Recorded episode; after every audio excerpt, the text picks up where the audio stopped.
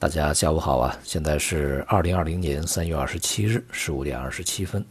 昨天呢是收到美国的这个抗议方案啊，在参议院被通过，整个这个美股呢是录得了比较大幅度的反弹上涨。但是今天呢，这个亚洲股市啊，呃，从中获到的支撑呢并不是特别明显，包括 A 股在内啊，都是在高开以后啊全天震荡，这个缩减升幅。而 A 股呢，在显著高开以后呢，最终是涨跌互现，整体来看呢是下跌啊，因为这个个股跌的比较多一些，其中这个深市啊、创业板啊下跌幅度更加明显，呃，大盘股啊、上证啊、五零啊这些表现比较坚挺啊，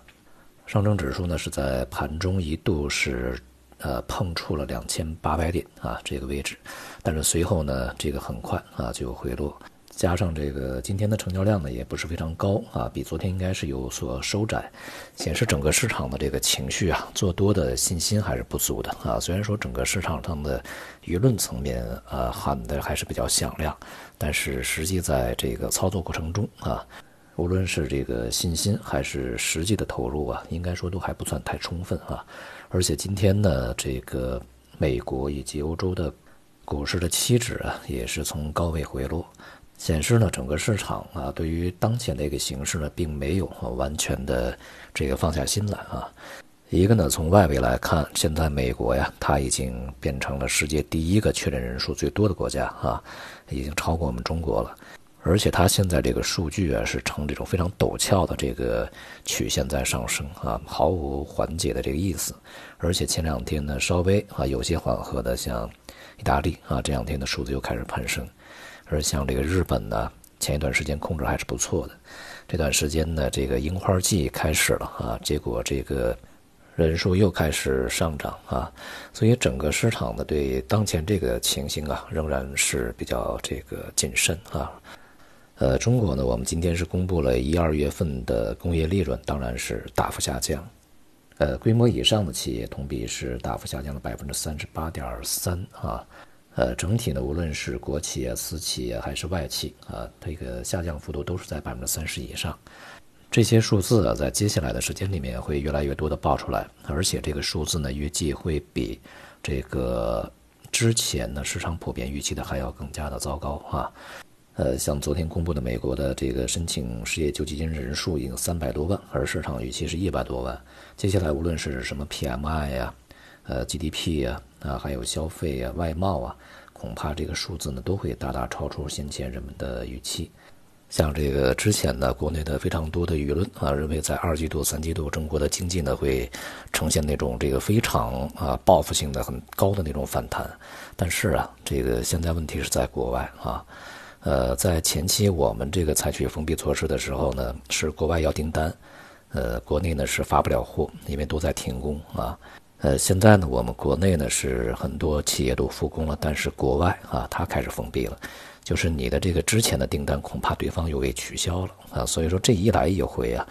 就是我们之前所说的，就是你接下来下半年是外国的事儿啊。整个这个全球呢，现在经济是一体化的，就你一边这个出问题，那恐怕全球这个链条都会断啊。现在是外需出问题，而这个外贸呢，对于我们来讲，它的杠杆作用是非常大的啊。呃，虽然说我们现在对进出口这个经济的依赖度呢不是特别的高，但是啊，它的这个撬动作用是很明显的。而且呢，就是我们的进口啊，其实也很多是为了出口，我们进口原材料加工啊，然后制成成品去出口，这个过程中啊，会涉及非常多的行业啊，所以现在来看呢，之前对于整个经济的评估呢，恐怕会。持续的啊，不断的进行修正，而且呢，这个未来的结果，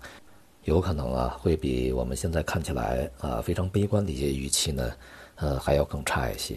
这些呢，当然它直接这个影响的就是利润啊，当然利润反映到股价里面就是一个估值。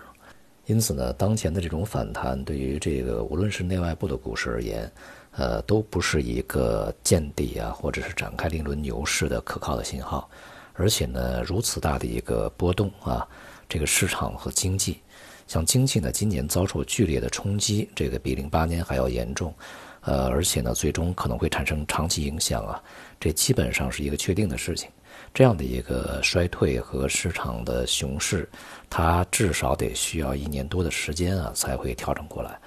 因此呢，从更长远而言，这个抄底啊、牛市啊，基本上呃现在去想还是有点太早啊。而且呢，对于这个 A 股而言啊，两千八百点呢，既然在今天摸了一下就回来，这也显示啊，在这个区域上方啊，压力还是比较大的啊。而且人们对于突破这个区域呢，显然也是信心不足的。在接下来的一段时间呢，可能 A 股啊，啊反而会成为这个在全球股市里面表现相对比较弱的一个，因为外围的这个市场的弹性比较大，前期呢波动太过剧烈啊。像这个连续数个熔断呢，下跌超过百分之十，这种行情出现以后呢，出现几个交易日的百分之五以上啊，甚至百分之十的反弹呢，也是非常正常。但是这个正是由于啊，A 股呢在之前的反应啊不是那么夸张，所以说呢它的反弹呢也不会那么夸张啊。那么另外呢，有可能会变成一个比较有序的啊，这个不断震荡的，呃，相对来讲成交量不是很高啊。呃，比较沉闷的一个市况下的一个震荡的阴跌啊，而外围股市啊，无论是亚洲啊还是欧美，呃，在未来一段时间呢，也非常有可能啊，再去下档的一些区域，甚至是前面的低点啊，再去测试。好，大宗商品方面在今天啊表现都相对来讲吧比较弱啊，有色呢是在前面超跌以后出现反弹，但是原油啊、化工啊。这个黑色呢是比较疲软一些，尤其原油价格在近一段时间相当低迷啊。那么这两天呢也开了 G20 会议，也是啊这个宣誓啊，要共同携手努力呢去对抗疫情啊。但是会上呢没有去明确把现在的像油价的问题，呃拿出来作为一个主要议题啊。但是这个特朗普呢是。在会上啊提出了这个问题，不过呢，随后俄罗斯就说啊，现在如果是其他国家也答应限产的话，那么可能会达成一个协议。其实指的就是美国啊，如果你美国不加入进来，光是欧佩克加来去做呢，其实是得不偿失嘛。对于这个群体而言啊，所以要减产，大家一块儿减，你美国也得减啊，因为你现在是世界最大的这个石油生产国了啊。由于石油啊，它和别的不一样，它必须有地方放啊，你开采出来。现在呢，全世界的这个储藏罐基本上都已经灌满了啊，所以如此过剩的石油供应呢，一定也会导致整个石油价格在近段时间难以这个有大幅度的反弹啊。目前看呢，甚至不排除还会有一些啊更低的这个价格水平出现啊。目前看来啊，这个可能性确实还是蛮大。而相对来讲呢，就是和石油相关的一些化工品啊，它的这个价格已经跌得非常之低，但是看起来呢，有可能会像近大概十年吧，这些非常低的水平去运行啊，当然也势必会带动其他工业品，像黑色啊这些也都是面临着较大的这个下行压力。整个商品的弱势呢还是没有改变啊，这个黄金白银呢在反弹以后也是变得这个沉闷起来。呃，随着这个整个市场极端情绪变得相对平稳啊，尤其是这个前面的流动性注入的这些努力呢，现在开始起效果啊。呃，像美元呢也是连续几个交易日大幅走低，那么黄金呢，它那种恐慌性的极端情绪下面支撑的一个上涨呢，恐怕也会受到比较大的限制啊。而美元呢，目前又回到了它这个在之前非常长的时间啊去焦灼的一个区间的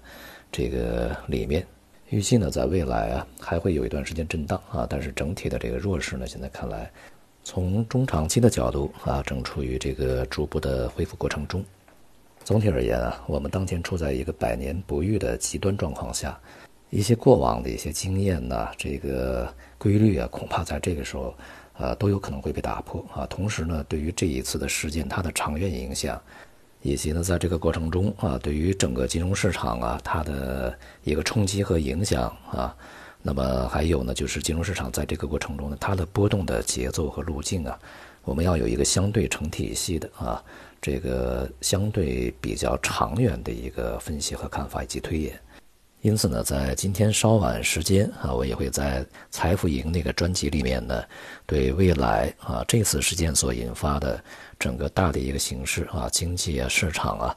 进行一个前瞻性的展望和分析啊。这个呢，也是配合喜马拉雅的平台啊一次统一的这个行动和安排。